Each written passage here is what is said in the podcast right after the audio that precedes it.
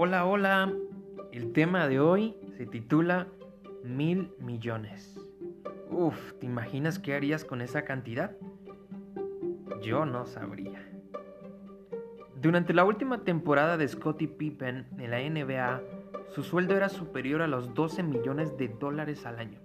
Había sido varias veces campeón y la verdad es que era uno de los mejores jugadores del momento. A nivel económico su vida estaba solucionada, por eso me sorprendieron sus declaraciones a la revista Sports Illustrated. Cuando comienzo un partido siempre veo en la tribuna a Paul Allen, el dueño del equipo y cofundador de Microsoft, con una fortuna de 40 mil millones de dólares. Y yo quiero conseguir como sea mil millones de dólares que alguien me diga cómo puedo tenerlos, porque nada en la vida me gustaría más que tener mil millones de dólares.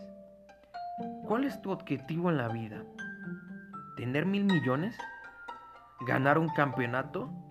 ¿Pasarlo lo mejor posible? ¿Dejar una huella en alguien? Puedes añadir lo que quieras, mejor dicho, debes hacerlo, porque las decisiones más importantes que tomamos tienen que ver con nuestro objetivo en la vida. ¿A qué vamos a dedicar nuestro tiempo, nuestras fuerzas, nuestro corazón? ¿Qué precio vamos a pagar para conseguir lo que queremos? Pablo escribe acerca de lo que puede haber en el corazón de muchas personas. Las obras de la carne son evidentes, las cuales son inmoralidad, impureza, sensualidad, idolatría, hechicería, enemistades, pleitos, celos, enojos, disensiones, sectarismo, envidias, borracheras, orgías y cosas semejantes, contra las cuales os advierto, como ya los había dicho antes, que los que practican tales cosas no heredarán el reino de Dios. Gálatas 5, 19 al 21.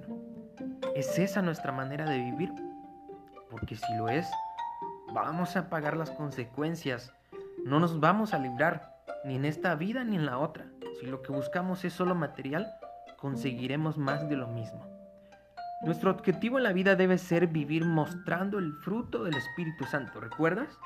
Amor, gozo, paz, paciencia, amabilidad.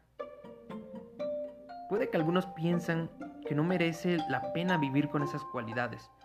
No las desprecies antes de examinarlas. Recuerda las consecuencias de vivir con un corazón lejano a Dios.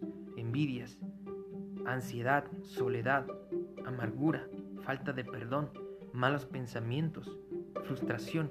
Si lo más importante es tu vida es tener mil millones cualquier otra característica material, perderás todo lo que tiene que ver con la vida espiritual, te guste o no. Y jamás encontrarás satisfacción porque los objetivos materiales nunca te llenan de paz. Yo no sé lo que terminarás consiguiendo en tu vida. Existen muchos millonarios en todo el país del mundo pero su impacto en la sociedad es nulo. La diferencia es nuestra sociedad. La hacen las personas que viven mostrando amor, gozo, paz, paciencia. Siempre ha habido gente con muchísimo dinero, pero al poco de su fallecimiento nadie los recuerda. Nuestro mundo no es mejor como resultado de lo que hicieron, ni siquiera sus vidas fueron mejores a causa de lo que consiguieron. El Espíritu de Dios sí puede hacer que tu vida sea diferente, tengas lo que tengas y seas quien seas. Y no solo los demás lo agradecerán, tú también serás el primero en agradecerlo.